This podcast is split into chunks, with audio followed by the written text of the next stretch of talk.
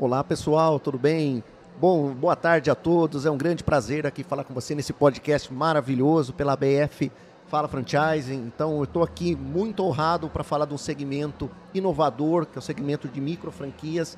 Bruno Arena, diretor de relacionamento micro franquia da ABF. Então, estou muito honrado por ter sido escolhido esse porta-voz. Estou aqui do lado do meu grande amigo, do Humberto. Humberto, fala um pouquinho, se apresenta aí para nós. Legal, galera, um prazer enorme estar aqui hoje também tendo a oportunidade de falar sobre microfranquia, né, que a gente sabe que isso movimenta muito o mercado brasileiro. Meu nome é Humberto, Humberto Madeira, é, eu sou da Prudential do Brasil, também da, na, no segmento de microfranquias, sou coordenador da comissão de microfranquias aí da BF. Né? Bem-vindos aí, vamos fazer um papo super produtivo.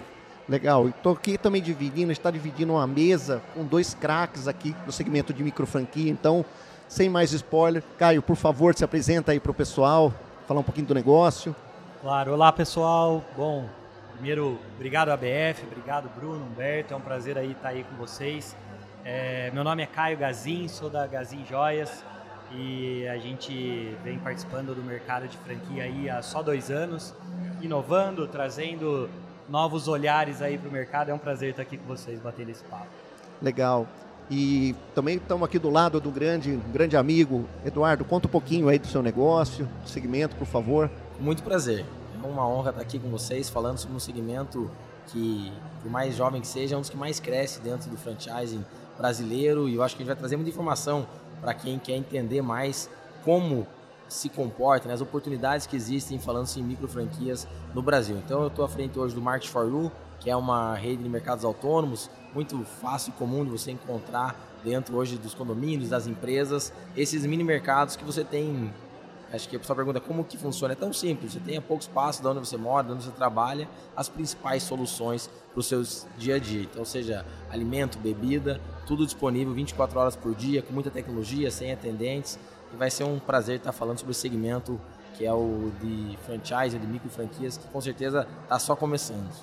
Verdade, eu acho que você traz um ponto muito importante, né, Eduardo, como, como a relevância do segmento né, de micro franquia para a questão do empreendedorismo do Brasil. Nós discutimos muito isso internamente lá na BF, né, que ela é a porta do empreendedorismo estruturado. Então, para quem quer empreender, para quem quer começar um negócio né, através de um modelo sólido e consolidado, né, eu acho que aqui na ABF, juntamente com todas essas marcas no segmento de microfranquia, tem uma excelente oportunidade de entrar num negócio que de fato já foi testado. Né? Eu acho que esse, esse é um grande. E também, uma, um dado acho que muito relevante é não só né, para o homem, para a mulher, né, para o jovem que quer empreender. Eu acho que esse é um leque de opção dos mais diversos segmentos. Né, Humberto, fala um pouquinho aí, inclusive, dessa, de, de, desses nossos dados aí, é, como é que. Isso é super interessante de observar, né? Por exemplo, a gente percebe um grande crescimento dentro do segmento de do franchising né, no Brasil, e principalmente através de microfranquia. Como o Bruno falou, como porta de entrada do empreendimento estruturado, porque são quatro elementos importantes. Né? Primeiro que você tem uma marca geralmente consolidada, estruturada, que vai transferir o know-how. O outro são processos também estruturados. Né? Quando você tem o franchise, você tem lá a estrutura e, e passa essa condição do processo. Terceiro são produtos e serviços, né? geralmente testados e validados. E o quarto é o suporte, né? que é que a, geralmente a franqueadora faz. Um ponto relevante para citar aqui, galera, é para relembrar, primeiro, do, da, da, nova, do novo valor né, mínimo para até 135 mil reais, saiu de 105 até 135 mil reais. Hoje, 135 mil é considerado três vezes o valor do PIB é, brasileiro individual, então a gente coloca isso como uma, uma média para ser considerado micro franquia. E um outro elemento, né, Bruno, super relevante, que é a participação do, da microfranquia dentro do, do ecossistema de franchise, que hoje é 44%. Né? É o que mais cresce hoje dentro desse, desse ponto, porque a gente sabe que o brasileiro quer empreender, mas ele precisa de ter uma estrutura por trás. Nem sempre só querer a vontade ajuda, né? Você precisa de ter suporte e estrutura, né? É, e a gente está falando do brasileiro, né, que é um dos povos mais empreendedores do mundo. Então, Exatamente. a microfranquia é uma entrada desse empreendedor para esse novo mercado. E a gente está vendo hoje, pelo menos muito no Market for You, uma transição de carreiras. Pessoas que saíram, então acho que tem dois fatores que estão potencializando o crescimento das micro franquias. Um deles é o fato de muitas empresas estarem demitindo, usarem mais tecnologia para otimizar o seu trabalho e fazem com que então mão de obra qualificada, às vezes pessoa fala, pô, agora voltar a trabalhar o presencial, não quero, começa então a empreender, e aí pega aquele acerto, né? Então 100 até 135 mil reais e investe em um negócio. E do outro lado, também as grandes é, franquias estão sofrendo um pouco com o juro alto, né? Com o juro alto, a gente está falando juro de 13,75. Já estava dando agora uma, uma, uma, uma entrevista para o Globo. Quando a gente fala num juro de 13,75 com um IPCA de menos de 4%, ele tem uma renda então fixa, líquida e já descontada a, inflação de 10%, um investimento alto ele às vezes segura para fazer, mas a micro franquia não, porque se ele saiu de uma renda, trabalhava numa empresa, por exemplo, ganhava 7, 8 mil reais, pegou um acerto de 100 mil, 150 mil, ele não, aplicando, ele não vai conseguir ter o mesmo padrão de vida. Ele tem, ele precisa gerar então uma renda familiar do que ele ganhava. E aí a micro franquia é a grande oportunidade. E, e deixa eu só colocar um gancho aqui interessante disso que o Eduardo falou, é o seguinte, a gente, a gente avaliou através desse estudo que foi apresentado agora, a taxa média de payback, né? Geralmente uma micro franquia oferece de 6 até 18 meses né? de, de do payback, né? Quer dizer, do retorno que ele faz ali. Ele não é um pode arriscar, né? Eu acho que esse, então, ele tem uma família, ele tem ali uma rescisão. É o único dinheiro que ele tem na vida dele. Ele não pode arriscar, então ele não vai montar um negócio do zero. E a micro franquia, como já é validada, como muito bem foi citado aqui, é um caminho de entrada para o empreendedorismo, mas com segurança. E aí essas,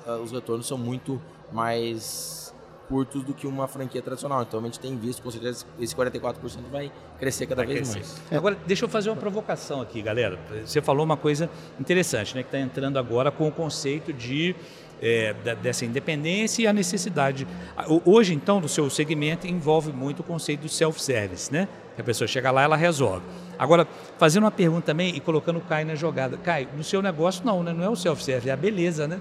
É o segmento de, de, de, beleza que continua em alta, as pessoas estão se cuidando um pouco melhor. E cada vez mais. É. Né? E cada vez mais. Então, quando a gente traz, por exemplo, para uma, uma franquia de semijoias, para uma mulher ali que ela vai ter um produto de fácil, primeiro de tudo, é muito fácil ela vender. O que a gente mais gosta é porque a mulher ela chega lá ela fala o seguinte, olha, eu, eu comprei a franquia e eu não tenho esforço, não tenho esforço, porque a beleza por si só, né? O produto é um produto fácil de venda, é um produto de consumo. Aí então quando a gente fala, ah, mas tem uma crise, tem uma crise, mas a mulher ela compra.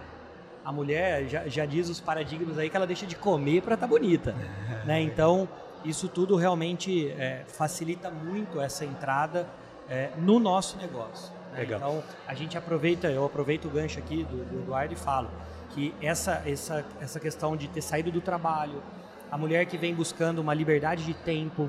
Poxa, ela quer ter o tempo dela, ela tem a família, ela não quer.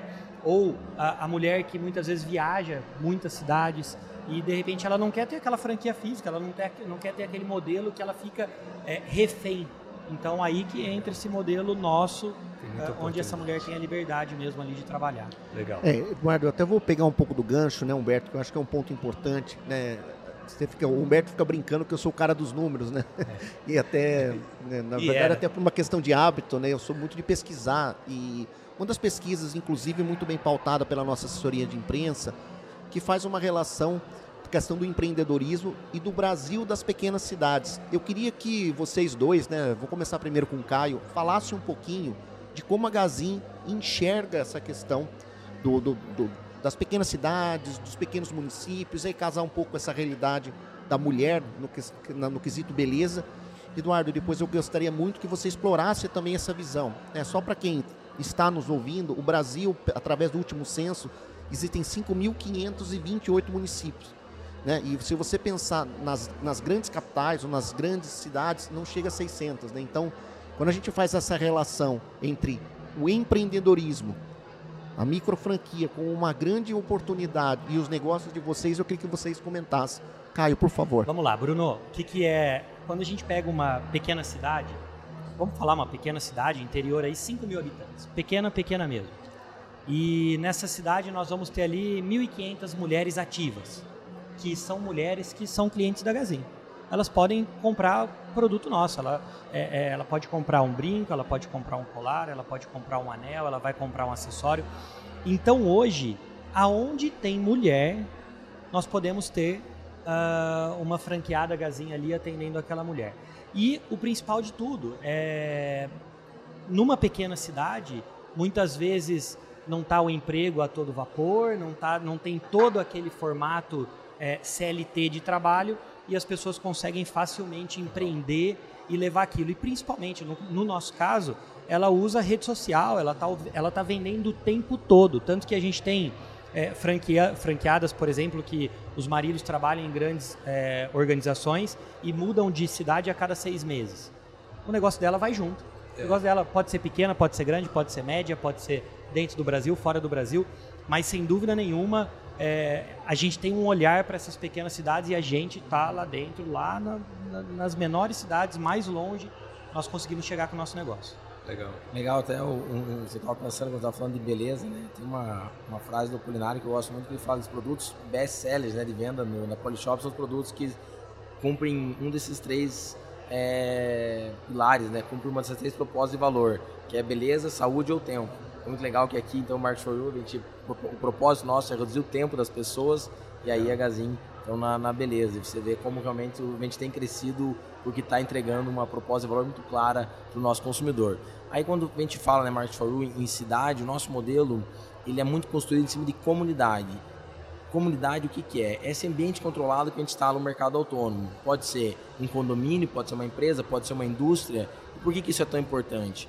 Porque se uma cidade pequena tem, por exemplo, uma Votorantim com 3 mil funcionários, ele é um ponto que vai faturar, por exemplo, 100 mil reais. É, uma cidade às vezes tem 10 mil habitantes. Agora, se pega uma cidade às vezes com 100 mil habitantes e não tem uma indústria, não tem um condomínio grande, a gente não tem oportunidade de instalar um mercado autônomo nessa cidade. Então, o nosso negócio é extremo extremamente construído em cima de comunidades. Então, qual que é a comunidade que eu vou atender? Porque não é um mercado na rua, né? Na rua a gente não entra porque já tem, acho que o varejo já atende muito bem o cliente na rua quando ele está andando, transitando. Nossa tecnologia toda foi construída para atender essas comunidades. Então, ele é muito mais associado a isso. É uma cidade, independente do seu tamanho, mas que tenha uma indústria, empresas, por exemplo, empresas a partir de 60 colaboradores, condomínios a partir de 100 apartamentos ou indústrias a partir de 200, 300 colaboradores. Então, ele depende um pouco de ter é, essa, essa demanda para poder ser atendida. Deixa eu só aproveitar um pouquinho, Humberto, aqui, só esse gancho tecnológico, né? Eu gostaria um pouquinho, aproveitando, né, porque a gente acaba se comunicando com, com um público diverso, né? Então, o público de joias são todas as mulheres e, na verdade, quando você pensa na questão do consumo, né, na verdade, é, é, essa é a questão da praticidade versus acesso. Né, fazendo comunidades. Como, como é que foi para vocês assim vencer essa barreira, primeiro da comunicação, da tecnologia? Como é que vocês conseguiram montar e simplificar o modelo? Eu acho que é esse o, é, eu acho Bom, que esse é o grande ponto. Bom, vamos lá, vou falar o caso da Gazinha aqui. A Gazinha é uma empresa que existe há 10 anos. É, nasceu em Limeira. Limeira, interior de São Paulo, é hoje a capital nacional da joia folhada. São mais de 1.500 empresas abertas dentro de Limeira no nosso segmento. Então, realmente, assim, é uma coisa... é, Grande, né? Não, é surreal o tanto de, de, de gente, o tanto de pessoas que trabalham com isso. E aí a gente sempre teve o um modelo de revendedoras essas mulheres iam até nossas empresas, nossas lojas, compravam e saíam para revender. Qual foi o nosso olhar? Essas pessoas precisam de suporte. Legal. Suporte, se ela tiver suporte, ela vai crescer mais. Se ela tiver sistema, ela vai crescer mais, porque o nosso produto é consolidado, o nosso produto é testado, o nosso modelo é legal, é rentável e faltava esse suporte. Aí o olhar para a franquia veio justamente com isso. E como a gente vai fazer isso? Né? Porque hoje são 3 mil franqueados. Como que a gente vai dar suporte? Aí entrou todo o lance da tecnologia do online. Porque nós trouxemos hoje toda a nossa plataforma, universidade, tudo que a gente faz é dentro do online. Nós não temos, a não ser a convenção anual, onde a gente traz essas pessoas para dentro de um bate-papo, é, todo o restante é online. A convenção é presencial, mas todo o restante é online. Então, foi uma adaptação onde nós levamos hoje a nossa universidade, que ela tem aulas é, ao vivo uma vez na semana e essas aulas ficam também gravadas e sobem para a universidade sobre diversos temas, desde finanças até moda, apresentação, vendas, enfim, Legal. tudo, tudo a gente engloba ali e vai fazendo todo esse cronograma. A, a nossa parte de sistema. E agora falando de tecnologia, um negócio muito legal que nós vamos lançar é uma, é uma plataforma online onde essa mulher que ela é franqueada, ela vai se cadastrar e ela vai ter acesso à nossa loja virtual com o nome dela.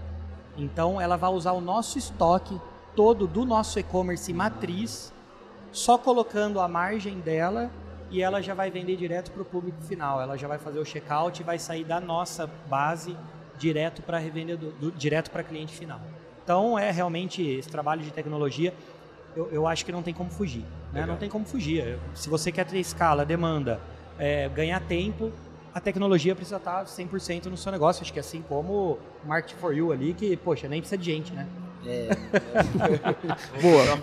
Mas o pessoal fala, né? Até saiu uma matéria ontem né, na Folha de São Paulo falando sobre mercado autônomo. Isso é uma, uma foto nossa e muito comentário desse, né? Pô, vai tirar emprego, vai tirar emprego. Na verdade, a gente gera empregos mais qualificados, né? Em vez da pessoa estar tá lá fazendo um emprego, um, um, um um trabalho extremamente operacional, de ficar lendo, bipando produto. Tem o consumidor que faz isso a hora que ele quer, do jeito que ele quer. A gente, nosso slogan é no seu tempo, do seu jeito. E do outro lado tem um time, hoje são 200 pessoas para criar tecnologia, criar processo, treinamento. Você citou muito bem, é fundamental na, numa franquia ter capacitação e aí o nosso negócio ele, ele é uma tecnologia e a gente fala né que dentro da estrutura do Martiol é como se fosse uma corrente com vários elos que ele tem ali o interesse do acionista, que é melhorar, melhorar o seu capital, tem o interesse do franqueado, que é também ter uma operação cada vez mais simplificada, o remunerar ganhar mais, tem o interesse do nosso colaborador, que é também crescer dentro da empresa, é senso de pertencimento, é construir junto a companhia também, ter um plano de carreira,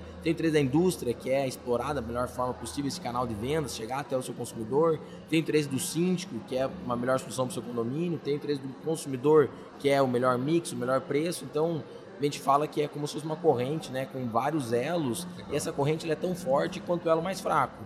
Ou seja, se tiver um clipe no meio dessa corrente, ela inteira é, despedaça e ninguém consegue atingir o seu propósito. Em contrapartida, a gente chega no nosso objetivo, nossa meta, ter 50 mil, a gente chama de PDX, né, pontos de experiência, porque além da compra que o cliente pode fazer pelo aplicativo, ele dos produtos que já estão ali, ele pode comprar coisas que não estão, ele consegue ter várias funcionalidades dentro da tecnologia.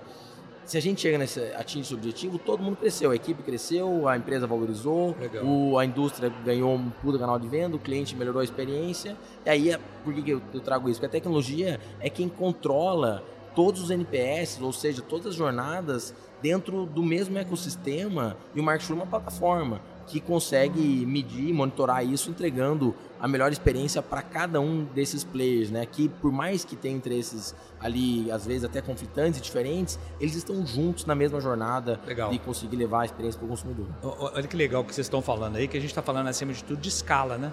Ganhar escala, não é isso? Oferecer facilidade, mas ainda precisa naturalmente do, do, do ser humano, né? Então é o conceito do digital, né? Humberto, Só... nós temos uma coisa que são 220 milhões de habitantes, é, né? É, é um dos poucos países que tem esse tanto de gente tem, que a gente pode é, empreender é um, e vender alguma coisa para essas um continente, né? Agora vamos falar uma coisa importante, esclarecer para a galera que está ouvindo, é o seguinte, um ponto super relevante, né? Quando a gente fala de micro franquia, nós não estamos falando de microfaturamento.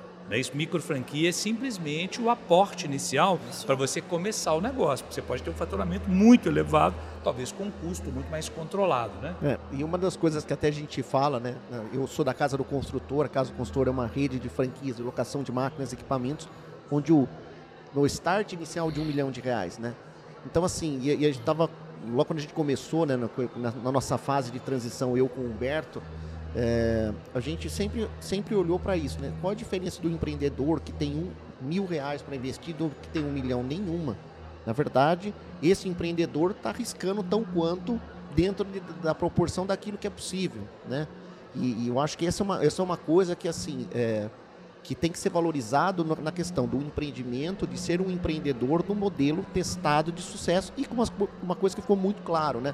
Tanto na, na, fala de vocês dois, que é assim, existe por trás disso todo um suporte dado, existe treinamento, Sim. existe uma qualidade, e é por isso que o segmento de franquia, né, quando você analisa a mortalidade, ela é extremamente baixa, justamente é por essa, por essa capacidade de, de, de ter esse, todo esse suporte e desse teste coletivo, né? Eu acho que é isso que é, que é importante. É. Eu gostei até do, do, só de um comentário muito importante, pertinente do Humberto, é o seguinte, ela é micro não é, é microinvestimento. Hoje, para você ter uma ideia, a média dos nossos franqueados é sete lojas. Para sete lojas, ele já fez um investimento de 200 mil reais. Então, muita gente entra ali pelo investimento, mas vai conseguindo também crescer, juntar capital, vai expandindo a operação e aí até eu, eu converso com franqueados que falam, pô, eu tô hoje já com faturamento legal no Marchut, tô ganhando bem, tenho dinheiro guardado, até tô pensando em investir em outras franquias e a gente incentiva. Então ele, é, é, ele, ele não é um microempreendedor, é isso é muito importante. É, agora um ponto importante, né, galera? Quando eu queria falar agora sobre, a gente está falando aqui de escala, a gente já falou, agora vamos falar do perfil, né? Uma das coisas que lá na Prudential a gente olha, a Prudential é seguradora na área de vida, né? Então a gente está falando de um segmento que não é tão óbvio, né? Você trabalhar uhum. num segmento, você tem que quebrar preconceito, você tem que trabalhar é, o conceito. Um, um, ponto que a gente valoriza muito lá é o propósito. Tá? Você tem que se identificar, não basta só ter o teu dinheiro, né? Para você trabalhar ali ou para você investir. Qualquer investimento, seja ele micro franquia, cara, é aquilo que você quer fazer? Né? Você quer trabalhar com moda? Você quer trabalhar com segmento de construção? Né, te interessa trabalhar com segmento de alimentação e de suporte, por exemplo, o que, que, vocês, que vocês consideram importante para avaliar um perfil de um franqueado? O que, que vocês consideram além do propósito? É, o, o, que a gente gosta de fazer hoje na Gazin é que esse franqueado, uh, ele pode chegar do zero? Pode. Mas a gente gosta que ele já tenha testado o modelo de venda, que ele já tenha participado. A gente não gosta de franqueado que chega lá e fala, oh, eu tenho um dinheiro, eu ganhei um dinheiro e eu quero colocar e agora eu quero empreender. Não, mas você quer empreender por quê? Legal, então não é, não é só o investidor, é, o, é o operador do negócio. Na verdade, mais, o, mais sobre o operador do que sobre o investidor, porque no, principalmente no nosso caso, que essa mulher ela começa ali com 5 mil reais. Entendi. Né? Ela tem um contrato tal, mas ela, o investimento inicial dela ela começa com 5 mil reais. Então, ó, ó, o investimento não é uma grande dificuldade, mas o que, que é? Quem vai estar à frente? Quem vai vender? está disposto? Está fazendo isso por quê? Porque a hora que a gente fala do investidor de um milhão investidor de mil, talvez aquele investidor de um milhão ele, já, ele teve que começar pelo mil, ele teve que começar pelo dois mil e pelo cinco mil. Então essa mulher, a gente tem, a gente tem hoje é, franqueadas que faturam a partir de 15 mil reais e nós temos é, franqueadas que faturam 500 mil, meio milhão. E, e aí, a hora que a gente fala de um, de um payback, por exemplo, é, o retorno dela ali, nós estamos falando muitas vezes de uma semana. Nós temos franqueadas que entram com 5 mil e na semana fatura 10. E ela já tirou o lucro dela, já pagou o investimento e ela vai continuar. Por isso que para a gente é mais importante o perfil, se ela vai estar tá ativa durante o dia na tratativa do cliente, se ela vai estar ativa dentro da universidade, se ela vai estar, tá, se ela está disposta a realmente empreender, engajado. Porque não é um, não é igual banco que você vai lá, coloca o dinheiro e depois você pega, seja pouco ou muito, mas você pega. Não, ali depende do esforço, depende realmente é, eu acho que as pessoas precisam tirar um pouco disso. É mais fácil porque nós temos um alicerce quando é uma franquia, né? Poxa, tem testado, é, tem uma série de coisas, mas também não faz milagre sozinho, precisa ter trabalho. É o nosso caso também, investidor financeiro não, não, não, hoje não passa a nossa qualificação. Acho que até também estava agora com, ali com o Agil News falando sobre isso. Ah, como, como que seleciona o franqueado? É muito importante falar isso, seleciona o franqueado. Eu acho muito importante esse momento da BF no franchise íntegro a gente participa, apoia, porque não é um banco, não é um, uma pirâmide que simplesmente muitas franquias às vezes se iludem achando que a taxa de franquia vai fazer você ganhar dinheiro. A gente não fica com um centavo taxa de franquia. A taxa de franquia é extremamente importante para treinar, capacitar esse franqueado. Então o que ele vai ganhar dinheiro é no trabalho, é no esforço, é na dedicação, é no estudo, é em fazer bem aquilo que a gente ensina ele a realizar. Então a gente alinha muito bem expectativas. Eu acho que essa é uma palavra muito importante para quem vai comprar uma franquia ou para quem vai se tornar um franqueador. Alinhar a expectativa com o franqueado para ele saber qual que é o papel do franqueado, qual é o papel do franqueador, para que aí juntos eles consigam construir essa solução, entregar esse benefício para o consumidor, gerar valor para o consumidor, para o fornecedor, pagar por isso e todo mundo ter a sua conta atendida. É uma relação de ganha-ganha, né? Falando nesse ponto que você citou, super relevante, que é a questão do franchising íntegro, né? A gente tem trabalhado muito, né, Bruno? Sobre verdade. esse conceito, né? Fala um pouco sobre isso aí. É, na verdade existe uma preocupação e até vou aproveitar, né, da, da fala, acho que, eu, acho que o Eduardo foi muito feliz nessa fala sobre a responsabilidade que nós franqueadores temos que ter em relação a esta esse, eu acho que esse início desse pontapé, né? Porque, de fato, quando às vezes você um lead, né, um candidato à franquia, ele procura, é, ele não tem às vezes o, o, total domínio daquilo que é o negócio ou daquilo que significa, né?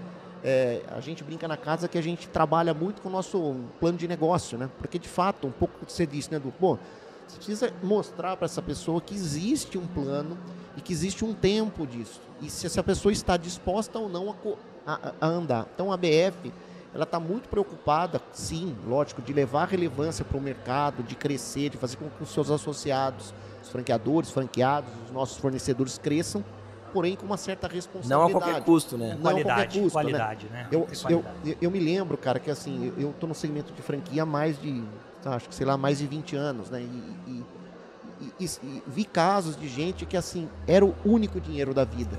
Tinha que dar certo. Então eu acho que é uma questão da integridade. Franchise íntegro tem que ser é, nessa linha. E emendando, né, e aproveitando, que eu sei que vocês são experientes no, no mercado, para quem está ouvindo a gente, que dica que vocês dariam nesse processo de escolha de uma micro franquia? Pô, então são eu, Bruno, que não entendo do segmento, né, que, que tô vindo pela primeira vez aqui na, na, na, na Expo. Como é que vocês, que dica que vocês dariam para essa pessoa que está procurando investir, principalmente no nosso segmento?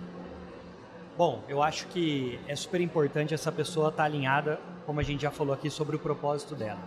Primeiro, qual é o propósito dela?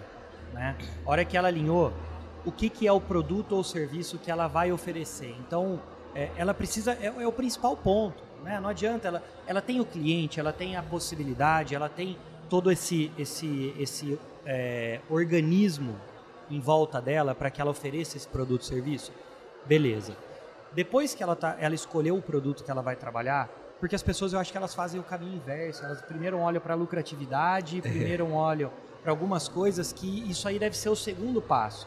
Depois que ela escolheu o produto ou serviço, aí ela vai avaliar quem é a franqueadora, com quem que ela vai se aliar, quem vai ser o sócio, né? Porque é um sócio, é, uma- é uma relação ali de, de- basicamente de sociedade. E quem vai ser essa, essa empresa? Então, qual o tempo que essa empresa tem no mercado? Como essa empresa trata os outros franqueados? Qual é o turnover que essa empresa está carregando durante esse período que ela já existe? Qual a frequência que franque- franqueados entram e saem? Eu acho que é super importante que essas pessoas avaliam é, todo esse conjunto, porque isso vai ser a parte da responsabilidade que nós estamos falando. Aí, obviamente, ela vai olhar é, é, faturamento, ela vai olhar lucratividade, mas eu acho que para ser sólido, para ser sólido, para ser íntegro, é, nós precisamos ter empresas idôneas, empresas que realmente é, estão dispostas a fazer. E essa pessoa que está entrando, ela precisa saber escolher muito bem isso. Legal. Eu considero a relação de franquia como um casamento. Ela não é igual você vai lá, comprou um suco, um almoço, não gostou, você não volta naquele restaurante. É, é um casamento. Você vai ter aquela relação, você tem um contrato. Então é como você vai escolher a sua esposa. Você não vai só pegar a mais bonita, aquela que fala, é, ah não, retorno em, em X meses. Eu, e como casamento, eu, eu, a, complexidade, a complexidade no casamento, a relação de franquia tem que ser analisado muito muitas coisas, muitas questões. Quais são as demandas que eu tenho? Porque ah, o mercado autônomo, ele é autônomo para o cliente, mas existe uma operação inteira para o produto chegar até o condomínio. Qual que é o papel da franqueadora, qual é o papel do franqueado? Como vai ser o meu dia a dia? Eu estou disposto, eu gosto disso, eu acredito nisso, eu quero passar os meus dias fazendo isso. E aí, eu acho que fundamental que é o que eu falo sempre, você não conhece um, um, pai pelo que ele fala. Por exemplo, eu tenho três filhos. Você fala, Eduardo, você é um bom pai? Ah, eu sou o melhor pai do mundo. Você conhece um pai pelo filho. Se você olhar o filho, tá com a unha cortada, tá de banho tomado, tá limpo, tá bem vestido. E a mesma coisa eu acredito que é um franqueador. Franqueador, todo mundo vai falar, eu sou o melhor franqueador, eu faço, eu aconteço. Beleza, vai conversar com os franqueados. Quem são os franqueados? A COF tem o telefone do franqueado, liga para ele, pergunta. Ah, eu dou o melhor suporte. Liga pro cara. Porque a gente sabe que o Business Plan, a gente tem um planejamento que tudo aconteça. E às vezes acontece exceções. Qualquer empresa, a gente fala, a gente não garante que não vai acontecer problema. A gente garante que a gente vai estar ali para resolver. Pra a gente vai estar disponível da mesma forma que a gente está atendendo hoje para vender uma franquia, a gente está atendendo depois, porque a gente tem uma frase na nossa parede que fala: o sucesso do franqueado revoluciona o varejo. O sucesso do franqueado revoluciona o varejo. Não somos nós que revolucionamos o varejo, porque nós somos uma empresa franqueadora. O nosso cliente é o franqueado.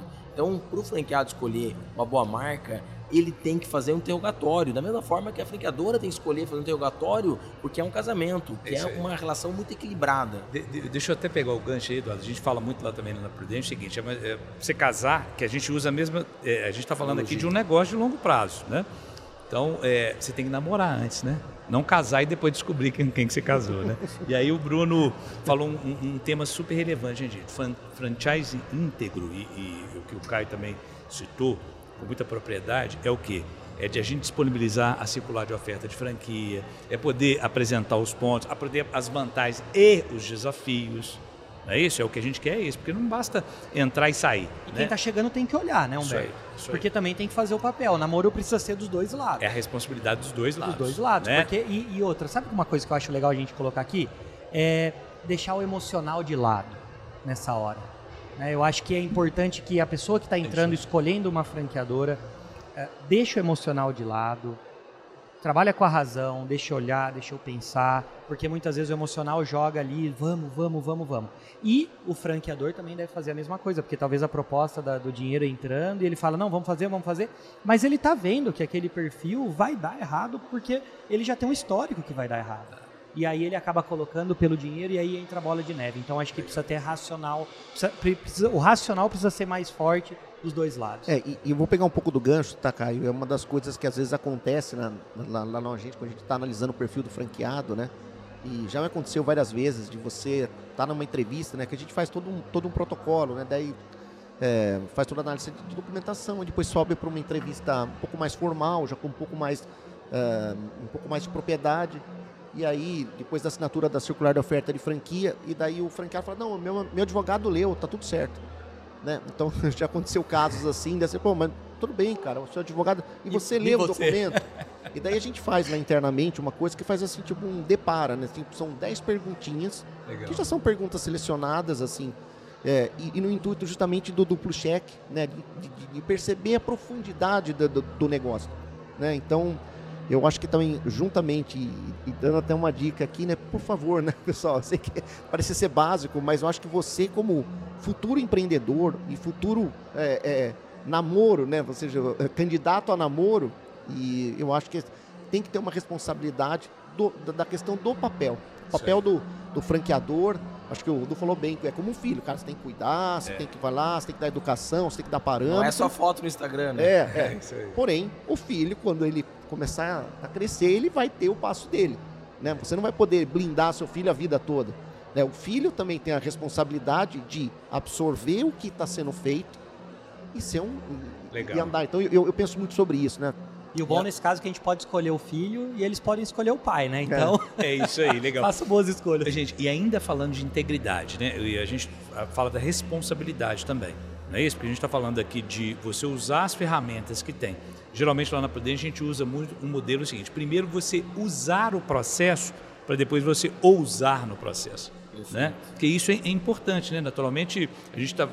todas as redes são muito eh, receptivas às sugestões, dicas dos franqueados. Só que eu não preciso dar essa dica antes de começar a operar, né? Mas é importante ouvir, eu, acho que esse é um ponto bem importante e assim, o pessoal, muita gente pergunta, como a gente cresceu também nesses três anos, hoje para duas mil lojas, né, pô, dentro dos condomínios, uma operação logística, centro de grandes cidades, a gente fez isso junto, junto com cada síndico, com cada consumidor, daquela corrente, então a gente fez isso junto com cada franqueado, e é perfeito, o franqueado a gente tem essa, esse combinado com ele, olha, você entra, você executa, você trabalha, e suas sugestões você traz, Sim. e a gente aproveita elas, e assim, muita coisa que hoje acontece na prática no Market You surgiu da rede, e eu acredito e defendo que esse é o maior ativo de uma rede de franquias, Legal. é o conhecimento disseminado, a gente fala que, é, é, é, e assim, eu fico impressionado aqui na BF que tudo tá virando franquia, né, a gente vê a BF lançando franquia, a Carrefour lançando franquia, porque ninguém mais quer a figura do funcionário, simplesmente vem ali, bate cartão e faz o que você manda. O franqueado, ele é um Sócio. empresário, ele é um Ele é empreendedor. sócio, isso aí. ele não é uma pessoa que ele, é o que eu faço agora, ele tem que ajudar na solução, ele ajuda também a crescer. Então, eu acho que tem um ativo muito importante nesse empreendedor, nesse empresário que tem a mesma dor de dono, que é, o, que é aquele que todo mundo sonha, né? Que o funcionário tem a dor de dono, mas ele não tem alegria às vezes do dono. O franqueado não, ele tem a alegria do dono, ele investe, ele ganha, ele cresce, ele expande. Então, ouvir, dar esse senso de pertencimento, a gente fala assim, cocriação junto com o franqueado, faz uma rede prosperar.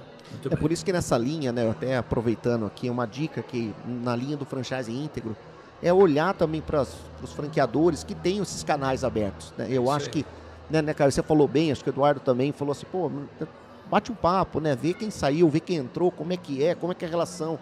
Não só com o franqueador, né, porque às vezes você tem o próprio franqueador como, como CEO, como proprietário, tudo bem, mas veja como é que é a tratativa dos canais importantes de comunicação, né? Eu acho que essa também é uma fica aqui uma, uma chamada, né? Legal. Justamente porque o que no, no fundo a gente na casa tem um lema, né? A gente tem dois grandes pilares que sustentam, né, a relação de franquia. Um é questão de marca e aí você entenda como transferência de know-how, processo, e aí a gente entra numa questão mais tática, né? ou seja, de execução, e tem outro que é relacionamento. É isso aí. Né? E esse relacionamento é tudo que a gente falou aqui um pouquinho, né? E tem que ser uma parceria de ganha-ganha. E essa relação precisa gerar empatia.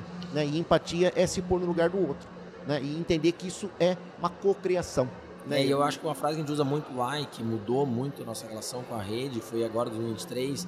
A gente percebia ao longo lá 2020, 2021, 2022 que a gente fazia muita coisa para o franqueado. E fazia e ele não gostava, e não acreditava, e não dava, ele não executava, ele não, não, a relação não ia. Agora a gente começou em 2023 uma campanha que eu virei lá um processo que toda a mudança, ou tudo que acontecer agora tem que ser com o franqueado. Não pode ser mudado nada Legal. na companhia a partir de então, desde janeiro, sem envolver o franqueado, não na execução, ah, é, faça isso, é no processo de construção. Legal. Então, a gente está lançando uma forma de precificação, tem um franqueado participando. Estamos lançando uma nova funcionalidade, tem um franqueado participando. A gente fala que eu acho que fazer franquia não é fazer para o franqueado, é fazer com o franqueado. O franqueado, ele é parte da estratégia, ele não pode olhar só para o franqueado como um cliente, ó, é isso aqui que eu tenho para te oferecer, porque ele faz parte da marca. Legal. Então, acho que tem uma oportunidade muito grande para isso. Isso, e tem é, é, franqueadoras também com comitês, com conselhos, né, e de forma estruturada para a gente fazer isso, né, gente? Bom, eu acho que o papo tá legal, né? Eu acho que espero que a galera aí esteja gostando, mas. Mas assim, até para aproveitar, né? Já que a plaquinha aqui, para quem não sabe, né? No, no, aqui nos bastidores não subiu, então vamos aproveitar um pouquinho, né? Mas eu queria assim, aproveitar um dado importante que a gente trouxe na pesquisa, né? Sim. Foi a questão do avanço feminino nessa questão aí da como empreendedor principal do seu negócio. E eu, eu vou fazer uma, uma pergunta inversa, né? Porque eu queria que, que você, né, do explorasse um pouco isso. Se você sente que há essa, essa presença do protagonismo feminino cada vez mais avançando, e aí, cara, eu vou fazer o contrário, cara, né? Porque é um público por essência feminina. feminina. Se você tem sentido uma inversão de, de, de, de empreendedores homens nesse segmento. Vou, vou começar com o Du dessa vez. Olha, esse é para nós e fica claro, e, e, e, a gente também, acho como você, a gente é muito apaixonado por dados. A gente tem uma cultura da empresa que tudo é dado, então contra fato não, não há argumento. E a gente acompanha muito isso para ver qual que é o, o percentual né, de homem e mulher. E bate 52% masculino, 48% feminino, o que mostra que existe um equilíbrio muito grande. E mulheres, e eu, eu como agora estou também fazendo relacionamento, comecei a partir desse daí construir com o franqueado, comecei a fazer encontros regionais com os franqueados. É incrível ver o engajamento feminino, assim, sem sombra de dúvida, as mulheres são muito participativas. Eu acho que elas também exigem muito é, é, é, esse canal para poder co-criar junto com a marca. Então a gente vê mulheres que saíram de grandes marcas nessa transição de carreira, não quiseram mais trabalhar. A gente vê mulheres que os filhos já tiveram, já têm uma idade ali, 3, 4 anos, começaram a ir para a escola e querem é, empreender. E eu acho que a vantagem também é muito parecido com o Gazinho. O Market for ele não é uma demanda exclusiva, tempo integral, não precisa estar ali 8, 10 horas por dia. Ela consegue conciliar com a vida de mãe. Então as mulheres assim fazem parte do nosso dia a dia, tanto no time nosso interno quanto do, dos franqueados franqueadoras e é um com certeza um ganho muito grande para a franqueadora pra, que, que dá espaço para mulheres participarem. Você sabe o que, que a gente tem percebido? Bom, a Gazinha é uma empresa para mulheres. Né? Somente para mulheres? Não. Mas ela é uma empresa feita para mulheres e de mulheres. Né? Então, imagina que hoje nós temos uh, na, na, na, nossa cadeia ali é, de funcionários hoje da franqueadora 300 pessoas. Das 300 pessoas são 280 mulheres. Né? Nós temos 20 homens e a gente vive isso na prática. Uma coisa que a gente tem notado super interessante é o seguinte: a mulher entra e ela traz o marido. O nível de marido vindo para o negócio, Legal. acompanhando essa mulher é muito grande, muito grande. Porque originalmente essa mulher ela vem é, de acordo com uma necessidade, muitas vezes para acompanhar o marido, muitas vezes pelo tempo, muitas vezes pela sensação de ser útil dentro de casa. E, e, essa, e esse crescimento dela dentro do negócio, o marido começa a olhar e falar: pô, esse negócio é legal, esse negócio é bom. E aí existe uma força em conjunto dos dois, porque daí eles se completam e a gente vê muitos negócios. Eu estava no stand agora aqui nosso, falando com uma cliente, e a cliente estava aí junto com o marido dela, e o marido dela falando: Caio, eu era do ramo sorveteiro, não sei exatamente o que ele fazia, se era uma indústria e tal. Falou assim: larguei tudo e tô aqui, a gente está com 150 revendedoras e eu estou botando tudo nisso aqui. Entendeu? Então, olha que legal, a mulher trazendo é, essa, essas pessoas para cá. Não, esse é um, essa é uma coisa muito importante. Eu acho que é legal essa questão da união né, familiar nesse processo de construção. Né? A gente fala de casamento, né? a gente falou de franchise íntegro, mas eu acho muito legal quando você vê as, as famílias se estruturando em prol de um negócio e vendo que esse negócio de fato é sério, que tem por trás gente séria. Então, isso é, é eu falo assim, quando, quando eu olho para minha rede de franquia, a gente chama de uma grande família, porque de fato é. Né? E uma família sintetiza, acho que um pouco do que a gente está dizendo aqui. Eu queria aproveitar e, e, contar também, e até vou direcionar essa, essa, essa, vamos chamar assim, de dicas, né? Eu vou começar primeiramente com o meu amigo Humberto, né? Que eu sei que é praticamente aí é um, é um cara de grande referência na, no segmento de franquia. Quais são as dicas que você, em termos práticos, para deixar para nessa conclusão final desse podcast aqui? É, eu acho que a gente falou aqui de, de vários elementos importantes. Né? A gente falamos aí de estrutura da marca, de cuidar da marca, de trabalhar com o, o a galera do franchise, o André Friedman fala muito né, do co-petition, né? É, da cooperação com a competição. Né? Eu acho que o grande é, desafio aqui, o que eu convido a galera para conhecer cada vez mais, é esse ecossistema do franchising, né? Que, é que me, o que me mais encanta é essa troca de informação, de experiência, oportunidade de gerar muito insight legal com, com vários sistemas, vários negócios, né? entre competidores também, assim, aprender. Né? Então essa parte do competition eu acho super relevante e, e acima de tudo a gente entender a importância do franchise das micro franquias como porta de entrada do empreendimento estruturado. A gente está falando aqui de oportunidade de trabalho, né? de empreender não só por necessidade, mas por oportunidade de uma maneira perene, de poder ganhar o, o dinheiro, de prosperar dentro de um negócio. Du? Eu sou apaixonado por franquia, sou apaixonado por empreendedorismo. Poderia ficar aqui dias falando. Acho que se você quer empreender, venha, não se você não vai se arrepender. Empreender é com certeza você assumir responsabilidade para o seu futuro, é uma você construir um país melhor. Eu acho que é através do empreendedorismo a gente transforma as realidades. Então eu sempre falo que o empreendedorismo é hora agente de transformação da história da humanidade. Tudo que a gente tem é porque alguém um dia acreditou, ousou, fez e com certeza franquias é um excelente caminho. Você empreende com mais segurança, com e, eu acho que essa frase do Roberto que a gente sai do mundo da competição para o mundo da colaboração. E para quem quer ir junto, franquia é com certeza uma excelente oportunidade. Você vai não só aprender com a franqueadora, mas com os outros franqueados. Por isso a gente fala que um dos grandes motivos de você empreender uma franquia, e eu já fui franqueado de várias marcas com muito orgulho, é porque você não está sozinho. No dia que alguma coisa acontece, alguém já passou por isso, você diminui muito esses desgastes, essa jornada empreendedora, ela é desafiadora, mas não precisa ser sozinho. Então, talvez sozinho, né, você vai mais rápido, mas junto você vai mais longe. Então, franquia, considera uma franquia íntegra, uma franquia séria, vai ser uma jornada de você empreender com segurança, mas com todo a motivação e saber que é empreender. Franquia também é empreender, também é crescer, é construir junto, buscar uma marca que tem essa oportunidade. Com certeza a gente vai construir cada dia um país melhor através do empreendedorismo, através do franchising íntegro. Caio? Olha só, é, talvez eu vou sair um pouquinho fora do, do padrão aqui, mas sabe que eu, eu gostei do que você falou aí, Bruno? Quando a gente traz é, a franquia para a família. E olha que coisa mais legal que a gente pode construir juntos quando a gente tem o empreendimento, o empreendedorismo dentro da família para uma educação para os filhos, para eles olharem que os seus resultados serão provenientes do seu esforço, da medida do seu esforço. Então aqui é uma união de força. É, eu acho que nesse caminho a gente pode ir mais rápido porque a pessoa está na ponta, ela está fazendo de uma maneira muito mais ativa, muito mais benéfica, a gente ganha velocidade, a gente ganha assertividade. Eu acho que é, essa é, hora que você franquia seu negócio, você consegue espalhar ele geograficamente muito mais rápido. Então, é, eu acho que essa a, a, característica da independência, da liberdade de tempo, da liberdade de poder fazer o que você quer, isso é uma tendência, sem dúvida nenhuma. Os grandes países, os países mais desenvolvidos, já fizeram esse caminho e a gente está agora acelerando o nosso passo em direção a isso. É isso.